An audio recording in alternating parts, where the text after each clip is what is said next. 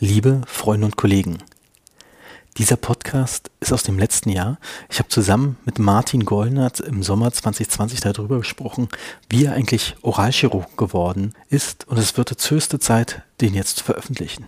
Viel Spaß beim Hören.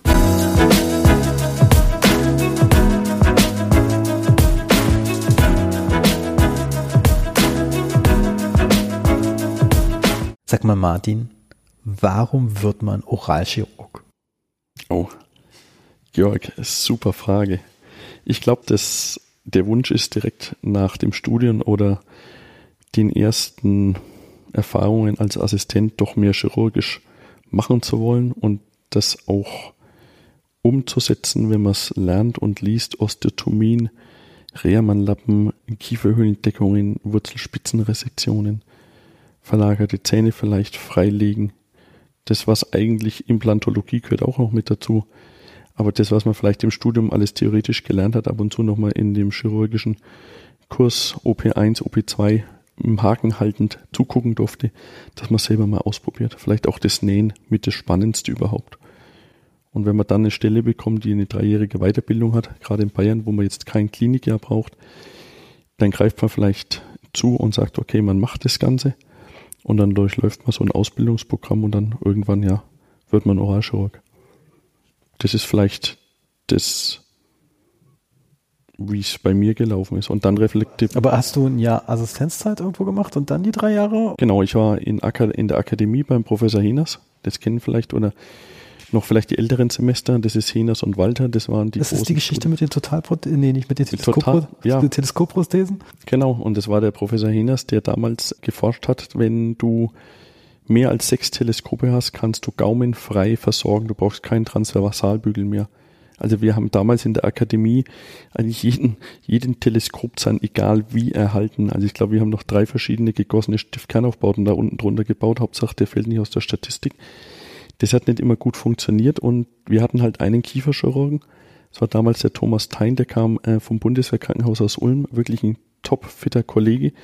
Und dem mussten wir als Assistenten die ganze Chirurgie abgeben. Und das war dann immer schade. Und dann haben wir immer den, den Chef bekniet, dass wir sagen, Mensch, wir wollen auch mal osteotomieren, wir wollen auch mal so einen Wurzelrest draus machen. Und er hat gesagt, nee, dafür habe ich einen Kieferchirurgen. Und ja, dann war es lustig, dass ich von unserer Truppe eigentlich drei für den Oralchirurgen entschieden haben. Und da war ich einer davon und dann sind wir nach einem guten Jahr gegangen. Leider, weil wir ein eingeschworener Haufen waren, aber nur Prothetik waren so ein bisschen dann auch zu öde oder sagen wir nicht nur Prothetik, sondern nur Teleskope. Ja, und so habe ich dann eigentlich so ein bisschen die chirurgische Laufbahn eingeschlagen. Gab es viele Weiterbildungsstellen für drei Jahre in Bayern? Sind wenig, sind glaube ich, ich weiß nicht, wie viele es im Moment sind, aber damals gleich waren es sechs Stück. Und dann weißt du, wenn bei sechs immer für drei Jahre das Ganze blockiert ist, dann ist es relativ schwierig, überhaupt das Angebot zu bekommen, überhaupt, dass eine Stelle frei wird oder ausgeschrieben wird. Ist das dann wie bei den Klinikstellen für die KFO? Unter der Hand? Ja, fast, wobei das in der ZM stand, wirklich. Echt? Ja, und da hat mich ein Kollege noch darauf aufmerksam gemacht und hat gesagt, lies mal in der ZM und da sucht jemand in der fränkischen Diaspora, damals da in Ansbach, so ein kleines Örtchen bei Nürnberg. Bin ich bei Strömenregen damals noch mit dem, ja, so ein Golf 2 oder 3 war es, dahin getuckert, das weiß ich noch da bin ich eigentlich schon gleich eingenordet worden, wenn ich die Stelle haben möchte, dass ich mich bereit erkläre, da drei Jahre zu unterschreiben, drei Jahre zu bleiben und das Krankenhaus mit zu versorgen und wir sind Belegarzt und das Notdiensthandy habe ich eigentlich rund um die Uhr am Mann. Also das war jetzt nicht einfach dazu zu sagen, aber am Schluss habe ich mich dafür entschieden und ich glaube, ich sehr viel Erfahrung mitgenommen. Also nach zwei Jahren bin ich dann gegangen im, im Guten, bin dann nach Berlin zum Detlef Hildebrand Einfach weil mein OP-Katalog, du sammelst ja jeden Fall, sich eigentlich um Weisheitszähne, Wurzelspitzenresektionen, Freilegung von verlagerten Dreiern gedreht hat. Ab und zu mal eine Vestibulomplastik, ein freies Schleimhauttransplantat. Implantate hat nur der Chef gemacht. Dann habe ich gesagt, Mensch, da muss doch noch mehr da sein. Also in Berlin bei der Prüfung haben sie mich dann so ein bisschen schon verwundert angeguckt. Da waren dann knapp 7.500 Weisheitszähne auf der Uhr gestanden. 900 Wurzelspitzenresektionen als Assistent wohlgemerkt. In zwei Jahren 7.500 ja. ja. Ich habe jeden Montag, damals ging das noch, das wurde noch übernommen von der Kasse in Narkose. Ich habe 60 Weisheitszähne Montag früh bis Mittag um eins gemacht. Dann die von der letzten Woche Fädenex die für die nächste Woche aufgeklärt und bin abends wieder ins Krankenhaus und habe die ganzen nachuntersucht, die Kollegen, die eben noch in der Nacht stationär waren. Das heißt Kollegen, die Patienten. Also das war mein Montag. Also am Montag wusste ich ja schon, dass in der Woche eigentlich nicht mehr viel kommen muss, weil ich mir schon klassisch am Zahnschleif laufe. Und dann kann sich jeder vorstellen, dass das nach zwei Jahren einen, einen vielleicht so ein bisschen öde und, und eintönig vorkommt. Ja, und dann bin ich halt nach Berlin und habe dann mein letztes Jahr wirklich beim Professor Bier dann noch in der MKG-Chirurgie zu Ende gemacht. 7000, aber kein einziges Implantat. Kein einziges Implantat. Ich denke, man wird Oralchirurg, um Implantate zu machen. Ja, ist richtig. Und das Lustige war ja, dass ich dann nach Berlin gewechselt bin und dann saß ich auch nebendran und habe dem da dortigen Chef zugeguckt, was auch super war, damit zu assistieren und Sinuslift zu sehen und Implantate mitzusehen. So richtig angefangen habe ich dann eigentlich 2005 in der eigenen Praxis, weil man dann genau wusste, wo man schneiden muss, wo man, sagen wir mal, fräsen muss, wo man die schneidische Membran findet, wo man vielleicht einen Knochenaufbau braucht oder entsprechend den Knochen aufbauen muss oder direkt setzen kann, wo man implantieren muss. Und da habe ich aber trotzdem versucht, nicht nur als Chirurg zu denken, als klassischer Oralchirurg, sondern eigentlich immer als Prothetiker. Also immer versucht, die Implantate so zu setzen, dass du eben kein gewinkeltes Abattement brauchst, sondern eigentlich, wenn es geht, okklusal verschrauben kannst oder perfekt zementieren kannst. Wann, seit wann verschraubst du eigentlich? Extrem eigentlich die letzten fünf Jahre, kannst du sagen. Da gab es mal eine Studie von der Irina Seiler, eine Schweizer Studie, und die haben das untersucht zwischen technischen Komplikationen und biologischen. Wobei es lustig ist, eine biologische Komplikation für ein Implantat ist nahezu eigentlich, kann sagen, eine Mukositis bzw. Periimplantitis. Und wenn, das haben wir nicht im Griff. Immer noch nicht, also auch wenn verschiedene Gruppen daran forschen. Biologische Komplikation ist meistens schon so der erste Schritt Richtung, sage ich mal, Explantation, Implantatverlust langfristig. Die haben festgestellt, eine technische Komplikation, die kriegen sie im Griff. Das sind halt irgendwelche Apartmentlockerungen oder vielleicht Chippings oder Gerüstbrüche. Wenn man den Zementspalt damals war das nach Wilson diese Zementstudie, dass einfach Zementreste übrig geblieben sind im Sulcus, die massiv eben die Entzündungen verursacht haben. Und dann habe ich gesagt, okay, wenn es geht, versuche ich zu verschrauben. Auch wenn es vielleicht für einen Techniker manchmal etwas schwieriger ist von den Approximalkontakten und von den Spannungen. Ansonsten, wenn du das zementierst und danach ein Röntgenbild machst und das sauber sagen wir, nochmal prüfen lässt und kontrollieren lässt, dann würde es auch funktionieren. Ich meine, kommt ja immer noch an, was für ein Zement du Es gibt doch bestimmt nicht röntgenopake Zemente. Oh, das ist, eine gute Frage. Also wir zementieren mit Tempond. Ich weiß nicht, ob Tempond müsste eigentlich eine gute Frage sein, glaube ich. Früher hatten wir mal so eine Art Improv, das war so ein kunststoffbasierter Zement damals die Schwierigkeit, dass der sehr, sehr schwer zu entfernen war. Wie gesagt, Durelon, davon sind wir weggegangen. Also Durelon ist jetzt dann der Carboxylatzement, einfach weil von der chemischen Zusammensetzung des Carboxylat löst das Titan an, die Titanoberfläche.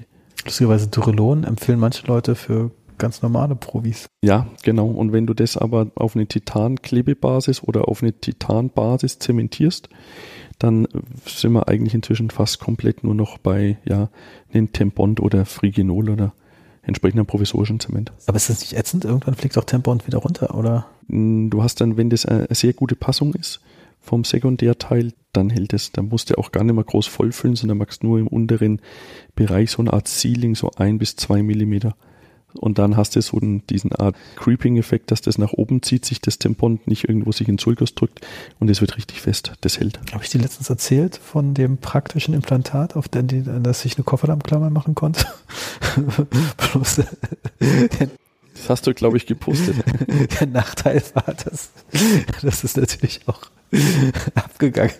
Der Nachbarzahn. Die, die Implantatkrone ist abgegangen und da hatte ich dann bloß so. äh, nur noch das Teil darunter. Das ist das Abutment dann könntest du so eine, du weißt schon, so eine enge Frontzanklammer versuchen. Ja, ich habe eine Primolan-Klammer gemacht. Die hat auch einmal bei Bad mitgehalten. Ich weiß gar nicht, gibt es eigentlich Kofferdamm-Implantate, die man nur setzt, Mini-Implantate, damit man den Kofferdamm gut legen kann? Hm, ich glaube, ein bisschen viel Aufwand. Aber also machen gibt doch KO Mini-Implantate. Hast du ja, so ein Ding schon mal gesehen? Genau. Ja, also das, das geht gut. Das nimmst du eigentlich, entweder du standst ganz vorsichtig in die Schleimhaut oder machst so einen vertikalen Schnitt oder du schraubst es direkt, sagen wir mal, transmukosal durch die Schleimhaut durch und musst nur gucken, dass du dann wirklich auch zwischen den Wurzeln bist, dass du im Approximalbereich ankommst. Und dann solltest du schon 10, 12 Millimeter nehmen, dass es eigentlich Richtung Gegenkortikales geht, dass es stabil ist. Und dann je nach Weichgewebe oder wenn du in der beweglichen Schleimhaut bist, ist es manchmal schwierig mit mhm. der Pflege oder entsprechend, dass du halt dann doch wieder irgendwo eine, eine leichte Entzündungsreaktion bekommst weil halt der Patient Schwierigkeiten hat, wenn da unten irgendwelche Gummis eingehängt sind, das wirklich perfekt zu pflegen. Cool ist, wenn es kommt aus Amerika, wenn du wie zwei Anker hast. Das ist wie wenn du, gab es früher, wenn du ein Bild an die Wand machst, dass du einen Haken befestigst, eigentlich mit zwei kleinen Nägeln oder zwei kleinen Schrauben.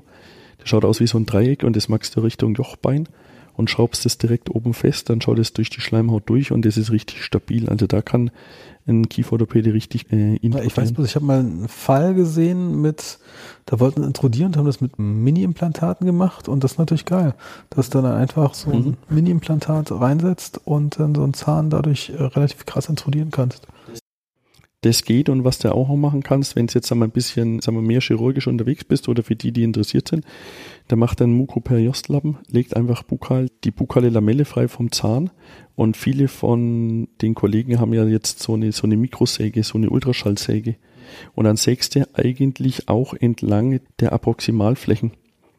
Einfach mal tief senkrecht nach innen und schwächst damit einfach den, den zirkulären Knochen. Und damit schafft es der Kieferorthopäde wesentlich schneller zu introdieren. Ja, ich habe das auch damals am Tegernsee, als America Meets Europe war. Da hat doch auch dieser krasse PA-Chirurg, mhm, wie er dann genau. bei so einem ganz jungen Patienten in der Unterkieferfront äh, so Segmente gemacht hat, dann noch krasses Knochenmaterial raufgeknallt hat und äh, Wachstumsfaktoren, die es nicht in Europa gibt, damit es noch schneller geht. Genau, dass es schneller geht und dass, wenn du die nach vorne bewegst, die Zähne halt keine Rezession irgendwann hast. Weißt du, das ist auch cool, ist? dieser, dieser kortikales Perforationsinstrument, dass du da einfach nur Löcher reinstampfen, damit die auch besser mesialisieren können, die Zähne. Mhm. Oder schneller mesialisieren. Ja, die, also die Amerikaner sind schon, kannst du sagen, drei, vier Jahre vorher, also vor unseren mit der Kieferorthopädie dran. Teilweise sehr aggressiv und das ist schon, wenn man selber Kinder hat, muss man sich das genau überlegen, ob er das so dem, dem Kind antun will wer weiß, wer sich in den Spätfolgen, wie sich das Ganze dann entwickelt, ist immer das, was man dann leider halt bei den Vorträgen oder bei den Kollegen dann weniger sieht, so ein Follow-up mal nach fünf Jahren oder vielleicht nach zehn Jahren, wie das stabil ist. Bist du ein Kieferorthopädie-Fan? Ja, eigentlich schon. Aber das ist jetzt so natürlich eine ganz gemeine Frage an mich. Also ich bin manchmal überkreuzt mit denen. Ich würde mir wünschen, wenn viel, viel mehr in Richtung den langfristigen Outcome gucken würden. Das heißt, den Patienten ganzheitlich sich angucken. Aber es sagen ja schon die Prothetiker seit Jahren. Hier, ja. ihr müsst hier den Overjet Overbite besser einstellen und nicht nach. Ja, du hast aber dieses, die sind ja getrieben von eigentlich in Deutschland von dem Kassensystem. Und das hast du, das sind wir international die einzigen, die diese Schwierigkeit überhaupt haben. Da wird mitten in den Wachstumsphasen eigentlich beschlossen von der Kasse, dass der gesetzlich Versicherte mit 18 fertig in der Therapie ist. Und dann wächst der mindestens das zweite Mal und viele wissen ja auch, Anfang 20 wächst der, wegen mir hast eine Spätwachstumsphase. Dann sind die aber schon zwei, drei Jahre fertig. Und dann sind die irgendwo vielleicht mit einem Retainer so weit fixiert, dass das kieferorthopädische äh, Ergebnis möglichst stabil bleibt. Und dann will der Kiefer noch wachsen und da bewegt sich, wir, in dem Frontbereich gar nichts mehr. Und dann dekompensiert irgendwann der Kiefer. Und dann fangen wir als funktionell orientierte Prothetiker oder in der restaurativen an Ende 20, Anfang 30 doch vielleicht doch wieder zum Kieferorthopäden zurückzuschicken und sagen, Mensch, wir revidieren das Ganze nochmal oder wir machen eben den Biss nach vorne nochmal auf und dann können wir mit Composite oder mit einem Prep das Ganze auffangen, wenn die Approximalkontakte nicht perfekt sind, aber einfach, dass der Patient eben entsprechend den Platz hat, den er eigentlich braucht. Also das, das Schlimmste für mich sind, wenn jemand hier Ausgleichsextraktion macht, das ist eigentlich heutzutage, gibt's das so gut wie nicht mehr. Als Nicht-Kieferorthopäde, glaube ich, kann ich das schon mit sagen, sondern da gibt's Möglichkeiten mit diesen Mundvorhofplatten, mit Atmung, mit äh, Zungentraining, mit dem Lokopäden, gucken, dass die Nasenscheidewand perfekt ist, dass die Kieferhöhle belüftet ist, dass sagen wir, die Nasennebenhöhlen breit ausgeformt werden, dass damit auch für den Oberkiefer entsprechend der perfekte Basis da ist. Also alles Funktionskiefer. Eigentlich alles Funktionskiefer orthopädisch. Und wenn jemand so einen Kollegen oder Kollegin in der Nähe hat, wie gesagt, der kann sich glücklich schätzen und den ermuntere ich entsprechend auch diese zu unterstützen und auch die Möglichkeit zu geben. Also es ist nicht nur heutzutage eine Schienenkieferorthopädie oder alles fest bebändert, sondern wenn jemand herausnehmbar auch was macht, glaube ich, ist es schon der richtige Weg. Also dem Wachstum. Aber was setzen die FKO, KFOler ein? Ein Frenkel oder was? Also ein Frenkel ist super. Ein Frenkel ist, kommt ja ehemalig aus den, ja, no ja aus Leipzig. Leipzig, genau. Das ist einfach, wenn dein Unterkiefer entsprechend zurückverlagert ist, dass der einfach nur den Wachstumsreiz und das Maxi bei den Kindern so vielleicht ab dem zwölften Lebensjahr, 12, 13, Und innerhalb von einem halben Jahr kriegt der, der Unterkiefer einfach den Wachstumsreiz. Und das Entscheidende ist eigentlich, dass der Unterkieferast in der vertikalen nochmal wächst. Also gar nicht in der horizontalen nach vorne, sondern eher die vertikale. Und dadurch öffnet sich entsprechend hinten der Pharynx. Die Kinder kriegen deutlich besser Luft. Die schnarken plötzlich nicht mehr. Bessere Belüftung. Dadurch wieder breiterer Oberkiefer. Und dann ist die Entwicklung von allein und plötzlich haben alle Zähne Platz. Also das ist zum Beispiel so ein Gerät, was weiß ich jetzt nicht bei den Kieferorthopäden sicherlich noch irgendwo in der Schublade ist oder in der Therapie vielleicht noch häufiger angewendet werden soll. Also ich habe es auf jeden Fall in der Uni gehört, dass es sowas gibt. Ja, und dass es eine Option ist, aber ich glaube, wir mussten die nicht selber herstellen. Nein, das ist. Du musst nur Bionator ja, und ich, was Aktivator hast du auch noch. Aktivator, ja. ja. Die Sachen, aber ich glaube, dass du, wenn du frühzeitig darauf guckst, auch als jetzt normal behandelnder klassischer Zahnarzt, auch mit den ganzen Kindern, zum Beispiel so solche Gaumenartsprengungen, wenn du das frühzeitig erkennst im Wachstum und entsprechend da eine Wachstumsförderung unterstützt, einfach mit Muskelzug und mit der Zunge, dann ersparst du den Kindern mit, mit 15, 16 relativ viel Geräte. Aber welch, welchem Alter redest du jetzt, wo du darauf achten musst? Also ich, würde sagen, kannst du inzwischen zwischen 12 und 14, dass du damit eigentlich anfängst. Okay. Also es immer hängt ein bisschen davon ab, eigentlich wenn die Eckzähne im Durchbruch sind und nicht früher anfangen, weil meistens wird ja früher irgendwo schon bereits in der Front irgendwo eingegriffen und dann weiß jeder, wenn er die Zweier bewegt und dadurch die Dreier im Durchbruch behindert, dann werden halt irgendwann die wieder, sind wir wieder, um den Kreis zu schließen, beim Oralchirurgen oder Kieferchirurgen, dass wir dann vom Palatinal die Dreier, die irgendwo da oben drinnen liegen, suchen müssen und dann irgendwie mit dem Bracket anschlingen und der Kieferorthopäde sie dann wieder ein, einordnet. Wie oft hast du das in Ansbach gemacht mit den oh, drei? Ich glaube, ich habe 350, 360 Stück gemacht. Und ich meine, als, ich sag mal, als normaler Zahnarzt siehst du sowas kaum. Ja, aber das ist vielleicht auch ein bisschen der fränkischen Gegend geschuldet. Oder vielleicht dem einen oder anderen Kollegen, der im Kieferorthopädisch viel zu früh angefangen hat und dadurch einfach durch die, die Wurzeln Talk von den Zweiern der Durchbruch vom Dreier behindert wurde oder der Dreier eher abgetrieben wurde Richtung Palatinal. Und dann die haben wir zu 90 Prozent auf der palatinalen Seite gefunden. Das ist sicherlich extrem, ja, die Zahlen. Aber wie gesagt, du musst ja auch dir überlegen, wenn du die, die Dreier dann einordnest, wo ist dann das Attachment, wo ist das Weichgewebe? Mhm. Ja, und wo ziehst du es dann hin, die Zugrichtung? Und eigentlich müsstest du, wenn du wieder rein biologisch denkst, müsstest du eigentlich dem gleich noch so ein subepitheliales Bindegewebe direkt in die Zugrichtung auch noch einnähen. Und dann sind wir aber halt schon lange nicht mehr in der klassischen Kassenmedizin, sondern geht sofort ins Private. Unabhängig, aber das wäre eigentlich schon noch auch nochmal von der fachlichen Sicht her.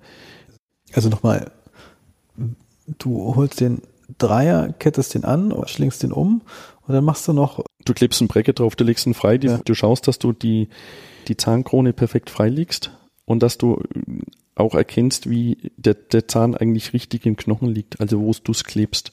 So dass der, der, der Kieferorthopäde dann, wenn er mit dem Bracket, also mit dem Draht oder mit dem Kettchen zieht, schon in die richtige Richtung zieht. Und in die Richtung, wo du ziehst oder wo der Kieferorthopäde zieht, wäre super, wenn du gleich koronal noch eigentlich das Weichgewebe verdickst. Ist Palatin meistens okay, weil Palatinal ist dickes Weichgewebe. Wenn du es auf der vestibulären, auf der bukalen Seite hast, dann hast du immer die, die Gefahr einfach, dass die Knochenlamelle oder das Weichgewebe oben drüber relativ dünn ist. Dann müsstest du gleichzeitig noch so ein subepitales Bindegewebe machen. Und wo holst du das her? Vom Gaumen. Gaumen dann von der anderen Seite. Und eine Verbandsplatte brauchst du sowieso. Es bietet sich an. Und dann deckst du sowohl den freigelegten Zahn wenn du natürlich auf der vestibulären Seite bist, brauchst du keine Verbandsplatte, aber dann magst du halt so eine Schutzplatte rein. Also das kann ich auch nur empfehlen, immer wenn jemand am Gaumen was macht. Auch wenn es den einen oder anderen Crack gibt, der das Ganze wieder vernäht. Ihr müsst euch immer vorstellen, wenn das Lokalanästhetikum sagt, nach einer Stunde, eineinhalb Stunden aufhört mit der Wirkung. Also nichts Schlimmeres, als wenn dich nachts irgendjemand anruft und sagt, ich habe eine ganz dumme Nachblutung am Gaumen. Das ist nie richtig gut und das kann man sich eigentlich sparen mit einer einfachen Schutzplatte, Verbandsplatte. Das ist einfach so ein tiefgezogenes Ding. Genau. Tiefgezogen und da lässt du oben so ein bisschen scharfe Ecken stehen, so dass das eigentlich unter den Äquator bei den Nachbarzähnen einschnappt.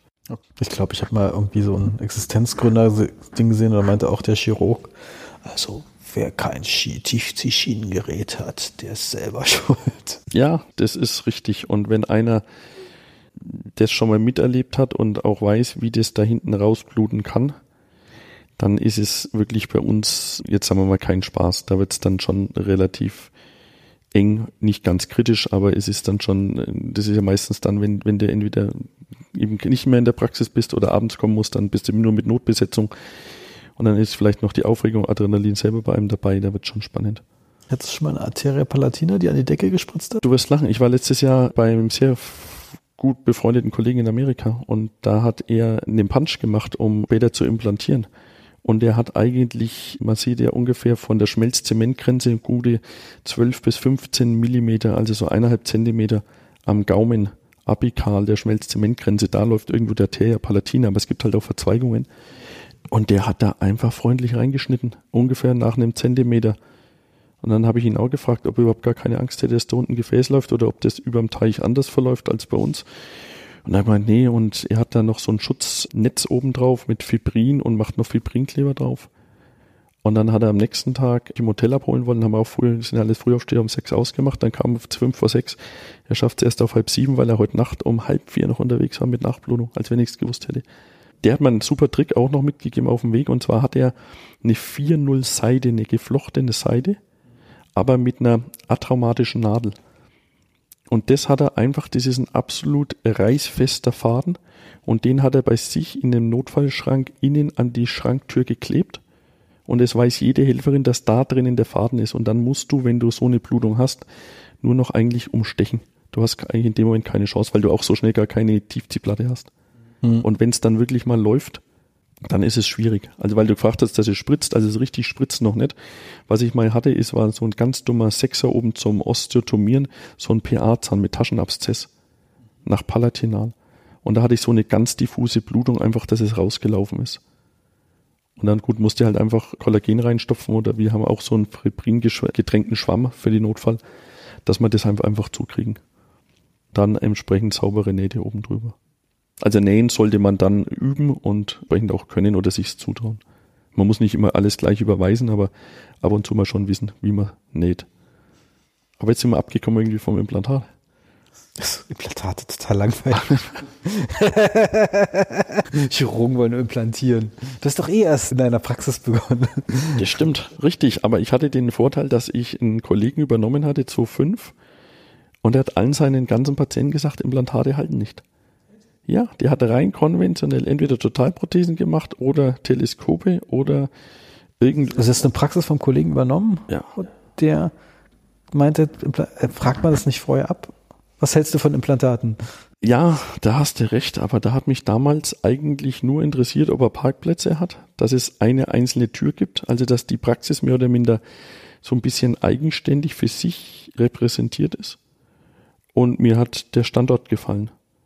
Und um das Klientel, was er mir vielleicht am Schluss untergeschoben hat oder verkauft hat, habe ich mich eigentlich gar nicht groß gekümmert, weil ich persönlich jetzt nicht direkt danach frage, ob jemand, wie jemand versichert ist, sondern ich möchte eigentlich eine hochwertige Therapie anbieten und ein Konzept verfolgen. Und damit bin ich eigentlich gleich am Anfang mit wahnsinnig vielen Implantaten gestattet, gleich im ersten Jahr, weil halt einfach Bedarf da war. Weißt du, jede Prothese, die nicht gehalten hat, habe ich gesagt, mach mal zwei Implantate im Unterkiefer oder vier und im Oberkiefer vier oder sechs und sprechen dann Prothetik.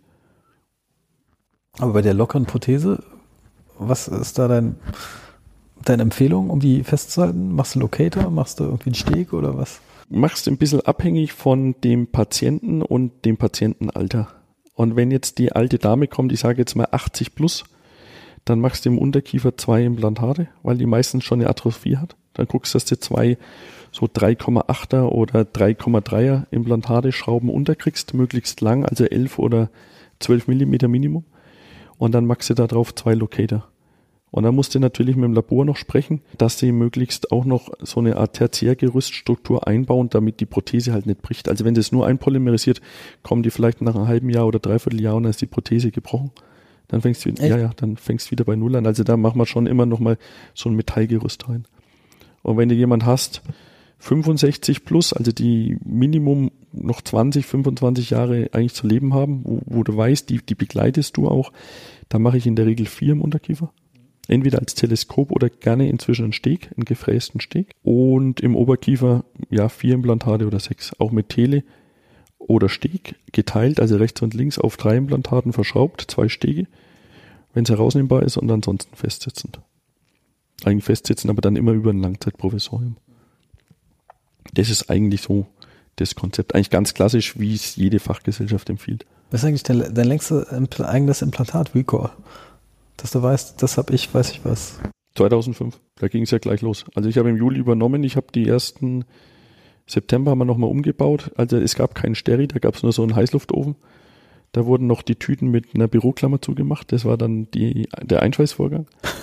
Also das Gute war alte Zeit. Ja. Und der, der Putzlumpen äh, war neben dem Notfallkoffer im Steri gehangen. Und da habe ich von vornherein eigentlich allen Patienten erklärt, schön, dass sie da sind. Wir machen jetzt ein OPG, wir machen Abdrücke, wir machen Situationsmodelle, wir Hat machen die Frau gleich angerufen, so deine Statistik geht durch die Decke. Ja, richtig. Also wir liegen jetzt im Moment und sind ja immer, jetzt haben wir ja noch einen Kollegen, noch einen zweiten Oralchirurg, den Max Bornebusch. Wir liegen mit 1200 Prozent über dem bayerischen Durchschnitt mit Weisheitszähnen. 1200 Prozent. Also ich weiß jetzt nicht, wie es gibt ja viele Kollegen, die trotzdem viele Weisheitszähne machen. Mhm. Aber es ist halt so bei ihm inzwischen so ein Spezialgebiet, was er auch gerne macht, schnell macht, routiniert und sicher. Und die Statistik halten wir schon immer noch hoch. Ja. Aber dadurch hatte ich am Anfang relativ wenig Prothetik. Aber ist er jetzt, habt ihr euch irgendwie, äh, ich weiß, in manchen äh, Bereichen man sich irgendwie als Oralchirurg anmelden und dementsprechend anderes Budget haben oder habt ihr ein relativ allgemeines? Das Problem ist, dass du als Oralchirurg ein allgemeines Budget hast. Also du bist der normale Zahnarzt, der nicht doppelt approbiert irgendwas abrechnen darf wie der Kieferchirurg. Und bei uns fällt alles genauso drunter. Also Degression, Punktabzug, wir kämpfen genau wie jeder Zahnarzt draußen auch mit den gleichen Problemen. Zysten ist die Schwierigkeit. Also Zyste ist ja immer so. Ja, volle, ich hasse das Wort Zyste. Ja, aber die volle Cholere, das findest du auch wieder hier in den Lehrbüchern du musst es ja trotzdem einschicken und du musst es trotzdem die Histologie geben und da gibt es jedes Mal Schwierigkeiten. Ich weiß, bei der Zy2 muss es größer sein als 5 mm auf dem Röntgenbild. ja, und dann schickst du es trotzdem ein, weil es könnte ja ein, vielleicht der eine oder andere kennst, es gibt ein super Buch, ich, ich hoffe, es müssen wir mal nachgucken, bei wem es ist, glaube ich, Hüttig Verlag. Das ist der Düker. Das ist die Panorama-Schichtaufnahme und Diagnose. Und es ist ein sensationelles Buch, weil da gibt's immer ein Pano und dazu sämtliche Differentialdiagnosen rein radiologisch. Und da ist unter anderem auch ein amyloblastisches Fibrom. Und das musst du alle zwei Jahre radiologisch nachkontrollieren oder zum Beispiel ein Riesenzellgranulom. Und das kannst du nicht unterscheiden, ob das so eine kleine Entzündung ist oder irgendwelche Blasen, sondern das wird bei uns einfach entweder exzidiert rausgenommen oder ausgeschabt, rausgelöffelt eingetütet und in dem Döschen hier bei uns zum Pathologen. In was wird das eingelegt im Döschen? Formalin ist das, Formalin, ja. Und, und dann musste halt da mit unserer bayerischen Stelle wieder diskutieren und am Schluss sagst du denen natürlich auch, dann würden sie ja indirekt eigentlich einen Pathologen und seinen Befund anzweifeln. Und dann geht's meistens. Aber wir sind halt auf der sicheren Seite und wir können Patienten auch sagen, pass auf, das ist Follikulär gewesen, das war weiter gar nichts, rein routinemäßig, alles soweit in Ordnung. Also ich kann mich bloß erinnern, der VDZE hat, glaube ich, sogar in Berlin mal eine Fortbildung gehalten. Und da war auch so Chef einer oralchirurgischen Abteilung, irgendwie von irgendeiner Uniklinik, ich weiß nicht welche. Und die hat dann mal Bilder gezeigt und so, hier, eine Blickdiagnose. Das weiß man ja sofort, was das ist. Und, und alles stand drin. So, ich habe keine Ahnung, was das sein soll. Ja, das ist, ich glaube, das musste das musst du häufiger sehen. Und wenn du das häufiger, und das ist schon, weil du ganz, ganz am Anfang gefragt hast, Oralchirurg, das, was mir schon nochmal geholfen hat nach dem Examen, dass du eigentlich im vierten Jahr, nachdem du ja ein Jahr allgemein zahnärztlich tätig warst, dann drei Jahre, sagen wir, Schwerpunkt Chirurgie gemacht hast, dass du nochmal eine Prüfung hattest. Und es war eigentlich nochmal eine, so eine große chirurgische Prüfung, wo du nochmal komplett alles dir nochmal ins Gedächtnis rufen musst, was du alles fürs Examen schon mal gelernt hattest. Also das, das, das hilft dann schon, wobei wir relativ wenig große oder extreme Fälle sehen. Du siehst vielleicht alle zwei Jahre mal so ein Ameloplastom, das ist so eine wolkige Struktur, meistens im aufsteigenden Ast. Ja, oder siehst mal jetzt im, im Frontzahnbereich irgendwie so eine große Richtung radikuläre Zyste. Da ist eher vielleicht so die klinische Erfahrung irgendwann mal, dass du einfach durch Tastbefunde weißt oder durch was der Patient in der Amnesie alles erzählt und dann radiologisch das noch durchcheckst. Und die meisten, denke ich, überweisen es ja dann sowieso. Mhm. Ja, ich meine, das ist zum Beispiel ziemlich cool, dass man in Deutschland, also eigentlich, oder manchmal auch schade, aber irgendwie auch richtig, alles was komisch ist, nee, geh mal zum Chirurgen, lass das mal checken, wer weiß, was es ist. Genau, aber da, da kann ich auch trotzdem wieder jeden nur draußen selber auch mit ermutigen, also nicht alles gleich schicken und überweisen. Je nachdem, wie man halt, sagen wir, selber vorankommen will und machen will. Und da kann man ja auch Kleinigkeiten selber machen und chirurgisch. Ja, meine Kollegin in Berlin, die hat mal jemand überwiesen mit Verdacht auf Osteomyelitis, da hat sich die Chirurgin erstmal am Telefon ausgelacht. Äh, später hat sich herausgestellt, das war wahr. Ja, also Lachen gibt's eigentlich nicht. Das ist da, das wäre nicht, weil es unter Kollegen ist, das ist auch, ich habe letztens eine Patientin gehabt, die hat mir auch ähnliches erzählt, es ist manchmal so ein bisschen dieses, dieser Gott in Weiß, glaube ich, sollte der Vergangenheit angehört haben. Das ist eigentlich nicht mehr, das ist nicht unser Job, sondern da ist meistens eine Geschichte hinten dran und wenn jemand kommt mit, egal, jetzt sage ich jetzt einen Totalschaden oder wo du auch trotz 2020 eine Entzahnung vor dir hast, dann ist da eine, eine ganz dramatische Geschichte vom Patienten dahinter und da, glaube ich, fehlt uns manchmal leider auch in unserem System die Zeit, einfach zuzuhören und die wenigsten fragen eigentlich den Patienten, was er sich wünscht und was er haben will. Ja, das, das nervt mich manchmal an Homöopathen. Die lassen, können sich die Zeit problemlos bezahlen lassen. ja. Und wahrscheinlich ihren Vertrauenseffekt dadurch, dass sie dann einfach dieses ganze Arztgespräch haben. Und bei uns gibt's die E1 für 10 Euro und dann ist Schluss. Ja, das ist, oder du drehst es rum und machst einfach ein, ein Planungshonorar aus mit dem Patienten. Das kannst du ja machen, kannst du ja privat vereinbaren. Nee, bei uns gab es früher Beratung nach Zeitaufwand, Kostenverschlag für sehr beratungsintensive Patienten. Bloß manche wollten dann plötzlich auch keine Beratung mehr.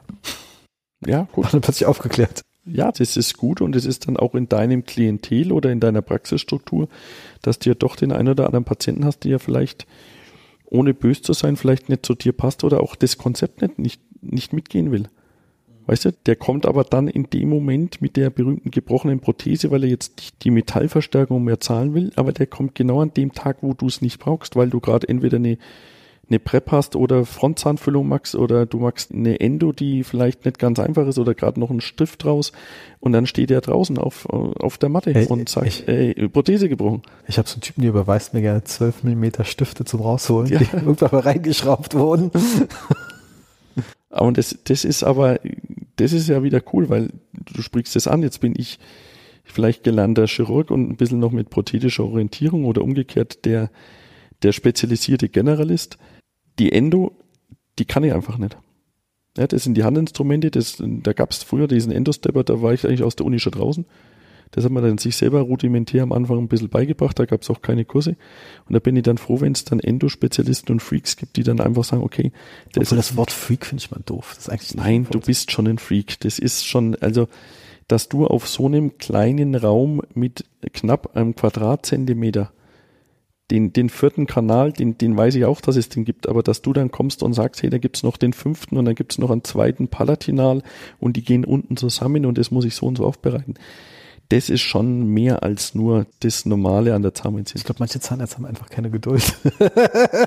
das, das kann auch sein. Aber ich glaube, das kommt mit der berühmten Berufserfahrung, dass du irgendwann dann auch sagst, du drehst das rum, weil dann bist du ja den ganzen Tag eigentlich nur so ein Getriebener durch die Praxis. Wie Roller Skate Dentist, kennst du den, das Wort von den Amis? Ja, von einem die Zimmer. Skaten von einem, aber das ist ja irgendwie noch, also in Berlin ist noch teilweise sehr verbreitet, dieses Roller Skating. In, in jetzt der jetzigen Krisenphase, das hörst du schon auch und wir haben ja hier in Bayreuth und jetzt nennen wir mal das im Nordostbayern oder unserem Frankenland, Oberfranken hier, gibt ja schon die Tendenz auch von jüngeren Kollegen, die dann die zweite oder die dritte Praxis aufmachen, noch eine, eine Satellitenpraxis hier, noch der eine Kollege hat jetzt sechs angestellte Kollegen, hat eine Mannschaft von 50 Mann, da geht entweder viel über die Masse und da musst du dir überlegen, wo kommen die ganzen Patienten her? Wie werden sie entsprechend eingetaktet? Und wer hält die Qualität hoch? Es ist ja nicht so, dass du ununterbrochen jemand kontrollieren musst, aber du musst schon ein ganz ausgefeiltes Konzept haben, dass das auf einem möglichst hohen Level passiert. Aber wie hält man die Qualität dann hoch? Dass du eigentlich jeden Tag in deinen Laden gehst und jeden Tag mit Spaß und Freude und voll motiviert dabei bist. Das ist vielleicht das, das Entscheidende und dich nicht von irgendwelchen Versicherungszwängen leiten lässt, sondern du selber sagst, okay, das ist die beste individuelle Therapie für den Patienten. Ja, Versicherungszwänge sind überätzend. Also ganz am Anfang habe ich mir überlegt, bin ich immer lang drin, was ist jetzt die Kassenleistung und ja, natürlich grauenvoller Planungsvorgang. ja, was wäre jetzt die Kassenleistung? Wäre das noch eine Brücke oder das und das oder Modellguss oder Teleskope? Mhm. Ja. Ja, das ist dieses andersartig, ich sage immer abartig. Das, das funktioniert einfach nicht, sondern frag einfach den Patienten, was ist der größte Wunsch? Was ist dein Wunsch?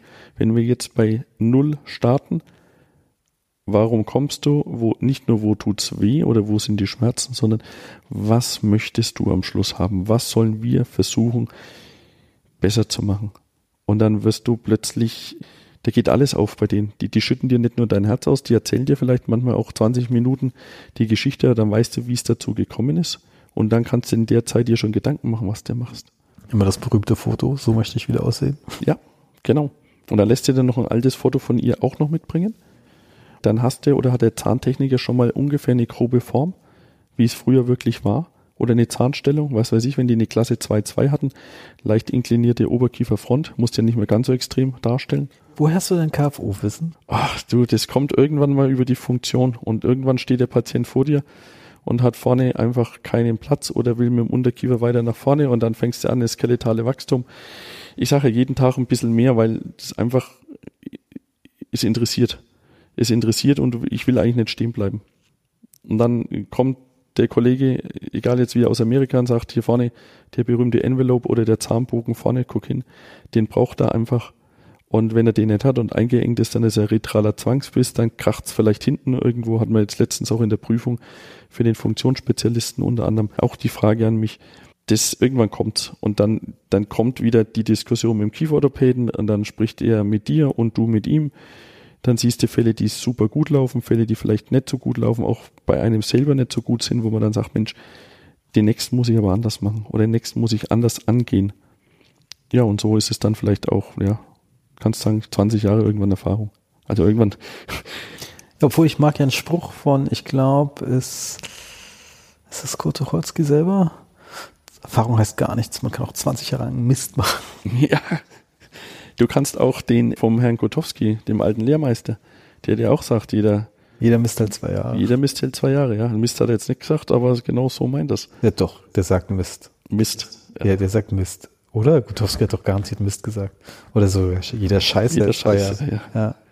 Und das ist es dann. Und wenn das natürlich dann so ein bisschen die Prämisse ist, weißt du, und das ist, wie heute habe ich auch Patienten mit einem tiefen Biss, kommt nicht zurecht, gar nicht zurecht, der musste ich heute sechs Vollzirkon monolithisch auffräsen. Ich habe drei Handstücke zum Glühen gebracht. Und ich habe ihr dann zwischendurch irgendwann gesagt, sie kriegt von mir Privatrechnung, weil ich einen dritten Bohrer durchgeglüht habe und abgebrochen habe. Und irgendwann keine Lust mehr hatte nach einer halben Stunde. Und dann ist es dann schon schwierig. Ja, und das kann eigentlich auch nicht die. Aber was für ein Bohrer hast du genommen? Diesen Weißring Spezial goldfarbenen Zirkon. Da habe ich aber keine Ahnung, ob das nur die Farbe ist, weil der grüne geht genauso. Der wird halt irgendwann nur heiß und irgendwann glüht vorne. Nee, ich habe mal ein interessantes Ding im Podcast gehört, dass die meinen, du musst gerade eher diese Polierdiamanten nehmen, so rote, gelbe, ja. Weil die zu groben, Zirkon hat irgendwie so eine kleine Reparaturtendenz, dass die ganz groben sind genau, sorgen sogar nochmal für eine Verhärtung, so eine Art, während die ganz feinen, die schneiden wirklich durch und als ich dann wirklich dann mit roten Flammen durchgegangen bin, hatte ich das Gefühl, es geht besser, aber vielleicht hatte ich auch Glück. Okay, nee, ist gut. Bei mir ist es ja bloß immer nur eine Krone, Nein, die ich durchtrenne. ich, ich, ich, ich probiere das und nee, ist, ist ein super Tipp.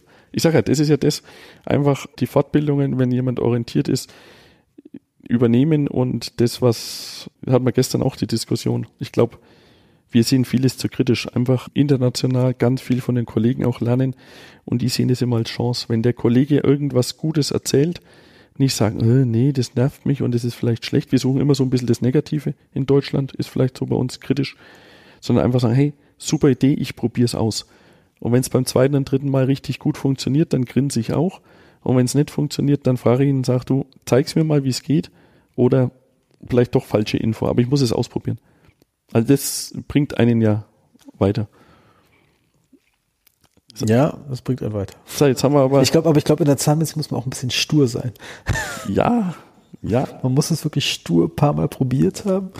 Und eigentlich, die, ich glaube, die meisten Zahnärzte probieren es einmal aus, geht schief, dann haben sie keinen Bock mehr drauf. Meinst du? Ja.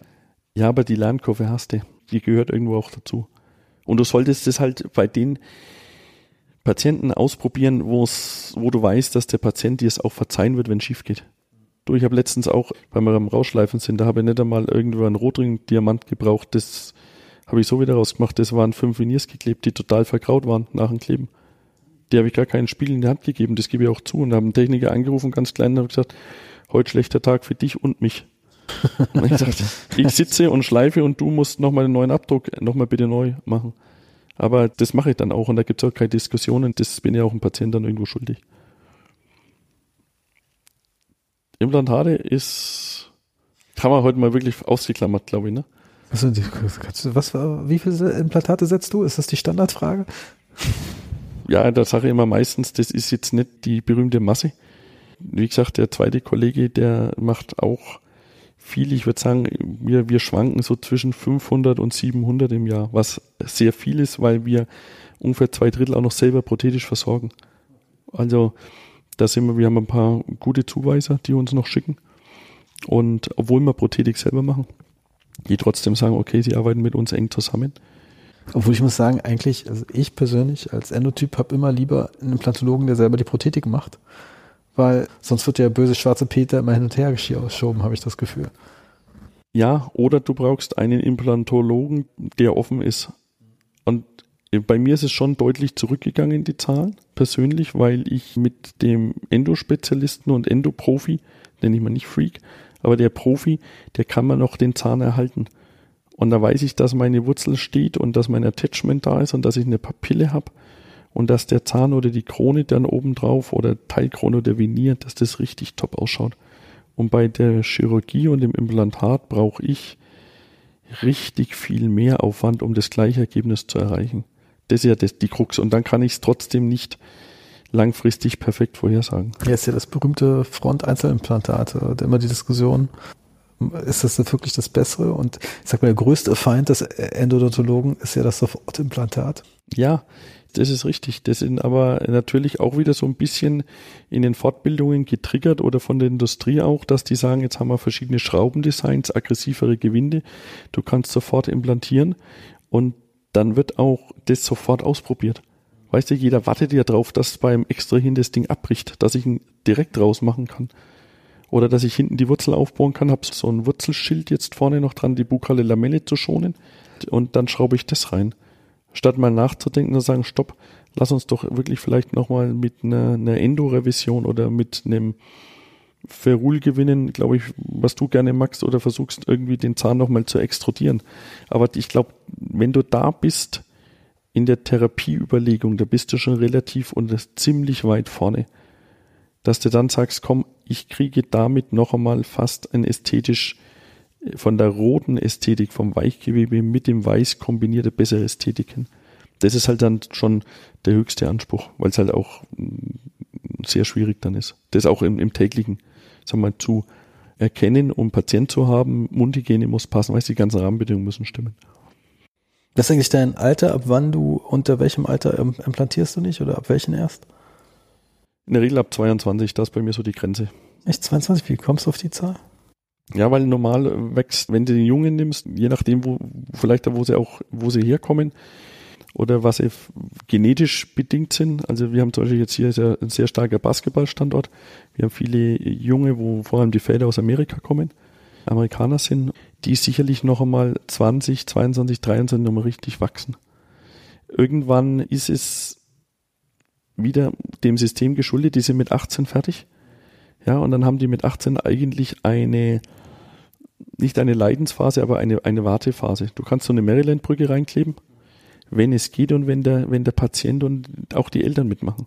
Oder wenn der Druck schon so groß ist, dass du vielleicht implantieren musst, weil die ja schon seit 12, 13, 5, 6 Jahren kieferorthopädischer Behandlung sind. Die Lücke ist offen geblieben und dann kommen die mit 18, kriegen ihre Bebänderung oder ihre Schienen raus und dann sagst du ihnen, sie sollen noch vier, fünf, sechs Jahre warten. Ich weiß, äh, im Endobereich sagen eigentlich am besten erst ab 30 implantieren. Ja, da kannst du, da kannst du sicher sein und die Fälle habe ich leider in der eigenen Praxis schon erlebt. Der ruft deinen Mitbewerber um die Ecke an und verlangt das Röntgenbild und dann weißt du, der Patient kommt nie mehr zu dir. Und dann ist das Implantat wahrscheinlich sofort, wenn Platz ist und Zeit ist, oder spätestens morgen im Knochen. Ja, also je nachdem. Ja, hast du richtig so schön gesehen, diese quasi diese anklusierte Implantate, die dann irgendwie viel weiter oben sind oder wo dann das Gegenwehrlevel irgendwann überhaupt nicht mehr stimmt, obwohl es am Anfang stimmte? Ja, entweder so, dass du es zu tief hast, oder aber was auch noch ist, dass das äh, Implantat eigentlich zu weit palatinal steht irgendwann, weil die Frontzähne nochmal einfach gewachsen sind. Also nach vorne in die Protrusion. Kennst du diesen Typen, der ich glaube, ist so ein Kölner Raum, der irgendwie implantiert im Wachstumsalter, weil man da irgendwelche Regeln beachten muss? Ich habe da mal irgendwie einen Artikel gelesen, irgendwie. Ja, ja. Also ich, ich glaube, ich meine, der hat Fälle, die er zeigt, aber irgendwie glaube ich das ja nicht. Das ist immer schwierig, wenn es nur einer ist.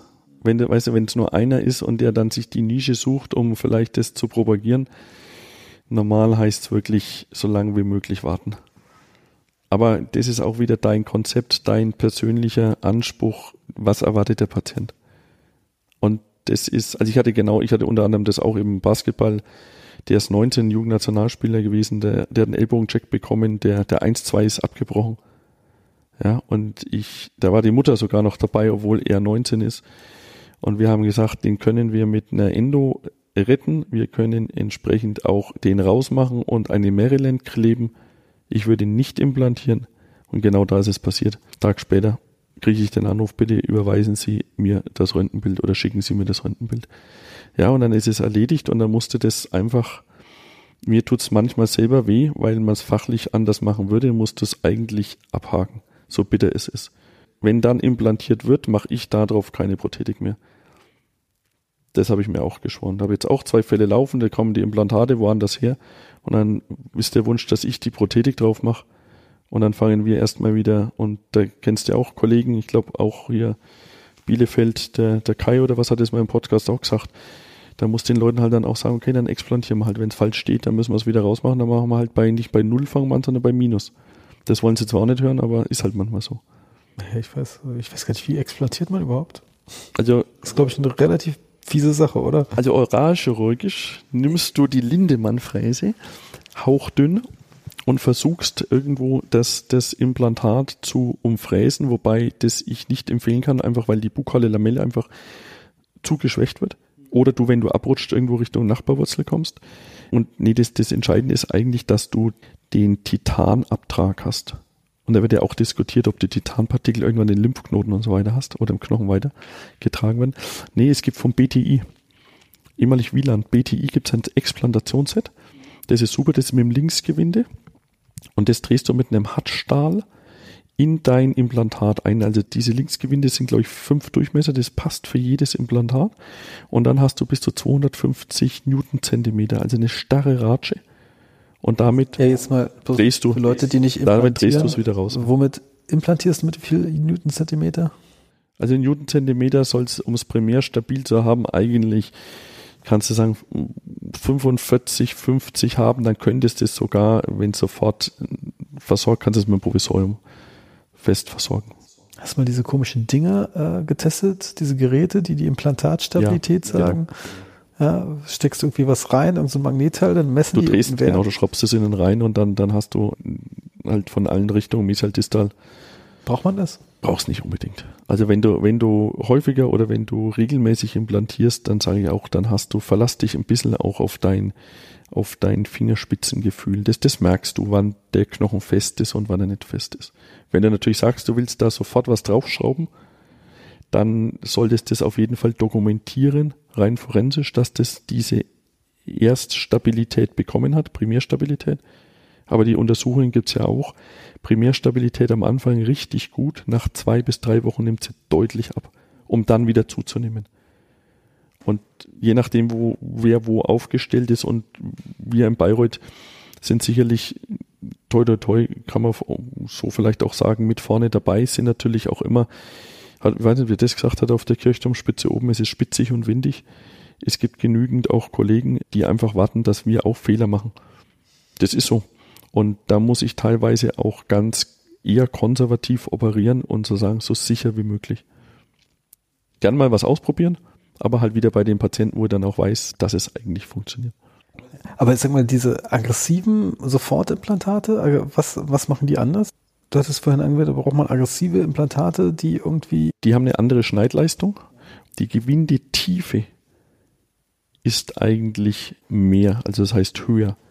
Das heißt, dass sie da in Knochen, vor allem im weichen Knochen, besseren Halt haben.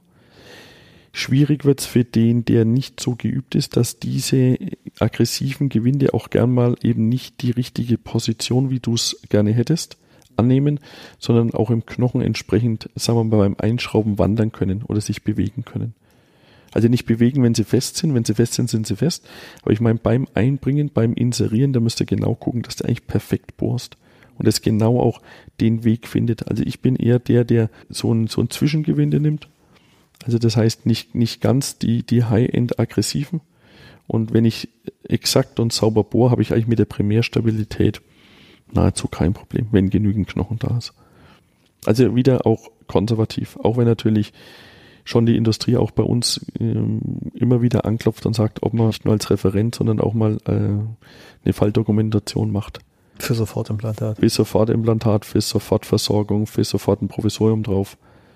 Und dann musst du halt überlegen, muss ich augmentieren, muss ich nicht augmentieren. Und dann ist es, ja, da muss der Fall schon wirklich perfekt sein, dass es funktioniert. Und dann muss man auch ehrlich sein den Kollegen gegenüber wer hat denn wirklich immer den perfekten Fall? Den hast du nicht, sondern du hast immer so ein Kompromittieren. Du hast immer irgendeine Schwierigkeit. Ja, da ist irgendwas schiefgegangen bei der Ex oder musst du erstmal irgendwas aufbauen. Das genau. brauchst du irgendein Weichgewebe. Ja, richtig. Also ohne, dass ich davon Ahnung habe. Nein, aber, das, ist so. Aber das sieht man ja immer, wenn der Zahn draußen ist, ist eigentlich immer alles doof. Deshalb mag ich ja immer die Leute vom Rotterdam-Team, die sagen und schreiben 210 im Jahr transplantieren. Mhm. Ja, und die sagen ja eiskalt, Nee, für die Front sind, transplantieren wir Zähne, aber die Prämolaren, die sie teilweise im Unterkiefer sich rausholen, um in die Front zu setzen, dafür machen sie sofort ein Implantat rein. Und das finde ich schon sehr witzig. Unten dann, ne? Wo sie, wo sie ein Prämolar ja, genau. Nee, die, die sagen dann zum Beispiel, die haben dann halt ihre kleine Show und dann so, so, was was, Sören, ich brauche vier Prämolaren. Wo bekomme ich die her? Ja, und dann meinte er, okay, Oberkiefer kann ich dir zwei geben, ja, die schiebe ich dann Kieferorthopädie hin, aber ehrlich, im Unterkiefer habe ich eigentlich keins. Da muss die Lücke bestehen bleiben. Okay, du willst also, dass ich im Unterkiefer den Prämolar darf ich haben, aber ich muss dafür ein Implantat setzen. Mhm. Ja, will ich. So, und dann ist schon der berühmte Denkfehler drinnen, wenn die im Rotterdam, und ich kenne sie ja vom Kollegen aus Amerika genauso, da haben wir eigentlich einen ganzen Abend, das ist dann immer bitter, wenn du eigentlich als schon als interessierter Kollege da drüben bist und beim Abendessen willst du vielleicht von der Stadt noch ein bisschen oder von der ganzen Atmosphäre was aufsaugen und da bist du wieder bei den, den Implantaten und den Zähnen nach einer halben Stunde. Und da ging es genauso, dass der Kieferorthopäde die Lücke zusammenzieht und der darf sich auf keinen Fall zusammenziehen, weil du vertikale Höhe verlierst. Sondern da muss, also wenn du den Prämolar rausmachst, muss die Lücke offen bleiben und dann eigentlich ein Implantat rein. Okay. Also wenn ich mal Primolan von dir brauche, heißt das, kann ich gleich sagen, da kommen dann dafür Implantate rein. Ja. Also auf jeden Fall ein Lückenhalter. Und dann kann man überlegen, du kannst ja wegen mir auch, ich weiß nicht, ob es die sogar noch gibt, früher gab es ja so diese Art Inlay-Brücken. Wobei da die, die Zähne sind heutzutage ja eigentlich alle, kann ich sagen, kariesfrei, dass du nichts präparieren musst. Es gab ja auch mal Klebebrücken im Seitenzahnbereich. Da habe ich mal ein Buch äh, gesehen. ja. Weiß gar nicht. Das ist wie die Endokrone, die, die irgendwie komischerweise im molaren Bereich ja funktionieren soll, bloß im prämolaren Bereich nicht. Du, das ist, manchmal ist ja in den alten Büchern schmökern, was es alles schon mal gab und was sich nicht durchgesetzt hat oder. Ich habe ein altes Kompositbuch, irgendwie Quintessenz aus den 90ern oder so, von Holländern, die das, das auf Deutsch besetzt wurde, also danke Quintessenz. Und so geil, zum Beispiel kennst du dieses Opalustre von Ultraland? Mhm. Ja, das ist ja im Prinzip Salzsäure mit Bimsmehl. Mhm. Rat mal, was die genommen haben. Salzsäure mit Bimsmehl gemixt ja. und dann volle Kanne rauf auf den Zahn, um irgendwelche Oberflächenverfärbung wegzumachen. Mhm.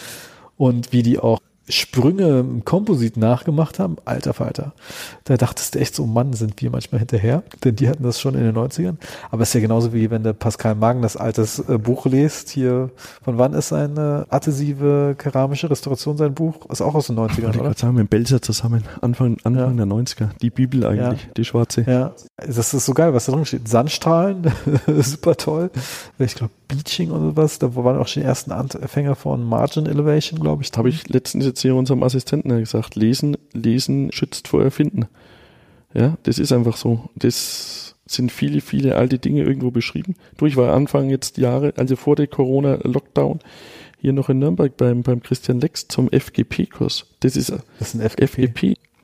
Freedom Generated Path. Das heißt, du machst eine, du präparierst ganz normal dir eine Krone. Und das Schwierigste, denke ich, das wissen fast alle draußen, das ist nicht, wenn du den ganzen Kiefer anhebst. Rechts und links. Das Schwierigste ist eigentlich, wenn du im Kauzentrum eine Krone, eine Kaufläche rekonstruieren musst. Da bist du immer wieder am Einschleifen und immer wieder passt es nicht so richtig. Und dann macht er entsprechend eine Gerüstanprobe. Und aufs Gerüst macht er entweder, es gibt dieses von GC, dieses Byte Compound, da kenne ich es eigentlich über den Gutowski her, dass du wie dieses Art, äh, was der heiß machst und dann einspritzt irgendwie? Oder? Nee, wie, wie heißt es, wenn es kalt wird, dann wird es starr. Genau, muss man irgendwann mal lernen, dieses plastisch starr und verformbar. Und der macht dort aufs, aufs Gerüst entsprechend einfach eine Paste obendrauf.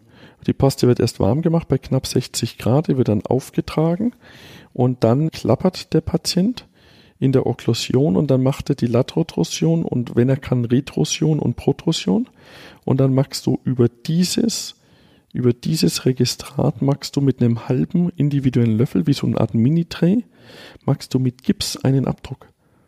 Und dann hast du das Käppchen mit Gips eingefroren und fixiert.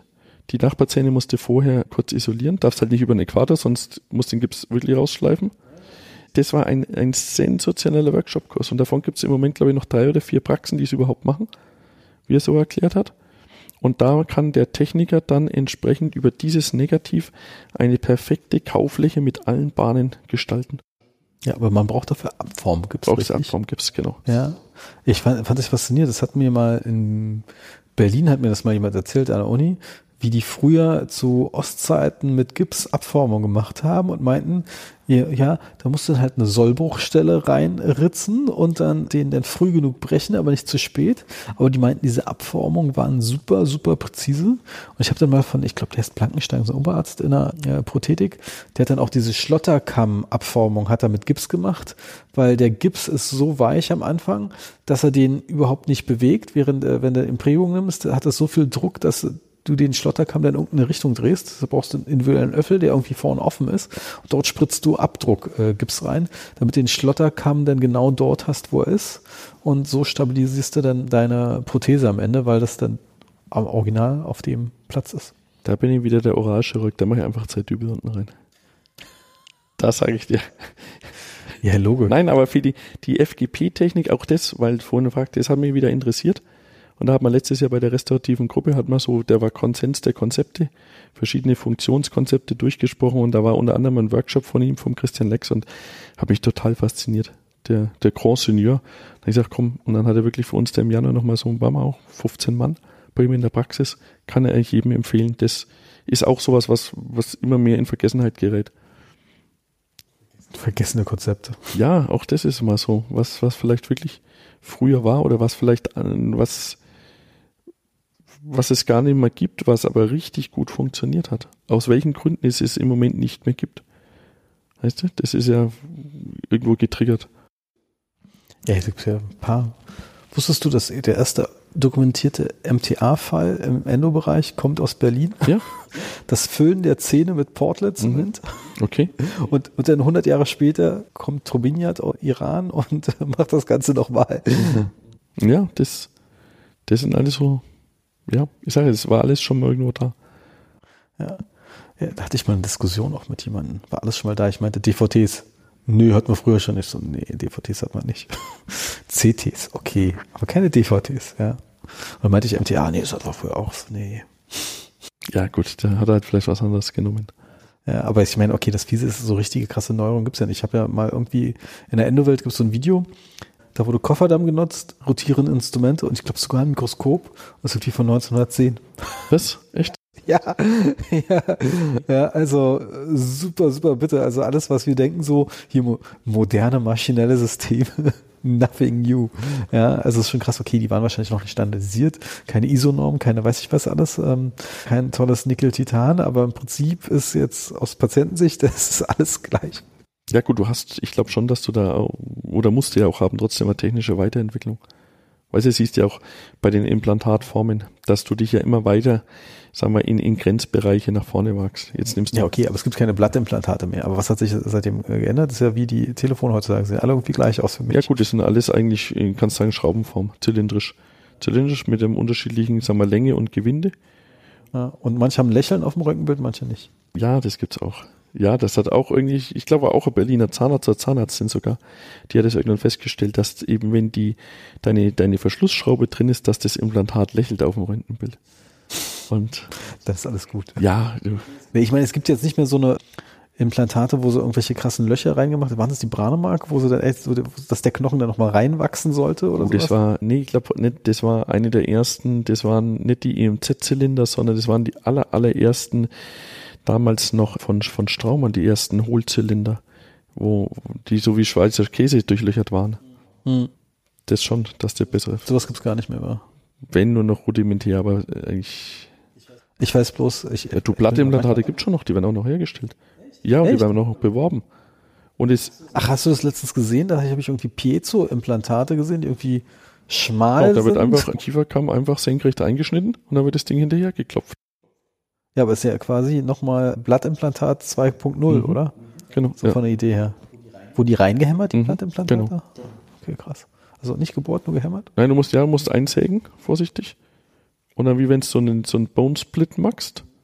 Nur du splittest nicht den Bone, sondern lässt halt einfach nur diese, die Kante und dann, dann klopfst du das vorsichtig rein. Hier gab es einen sehr erfolgreichen Zahnarzt, der ist dann aber leider äh, verstorben äh, der hatte richtig viele dieser Plattimplantate gemacht. Und ab und zu kommt auch in der Überweisung nochmal ein Patient, wo du einfach zufällig das entdeckst. Und wenn es jetzt nicht bindegewebig eingeschalten ist, sondern gut eingewachsen ist, durchbaut ist im Knochen, dann ist es schon stabil. Aber ist halt. Wenn es Perimplantitis bekommt, ist das Ja, dann bist du wieder der Oralchirurg und darfst das rausmachen. Das sind dann die Sachen, die du wieder überwiesen kriegst. Wie lange gibt es schon Zygoma-Implantate? Oh, ewig. Oder ja.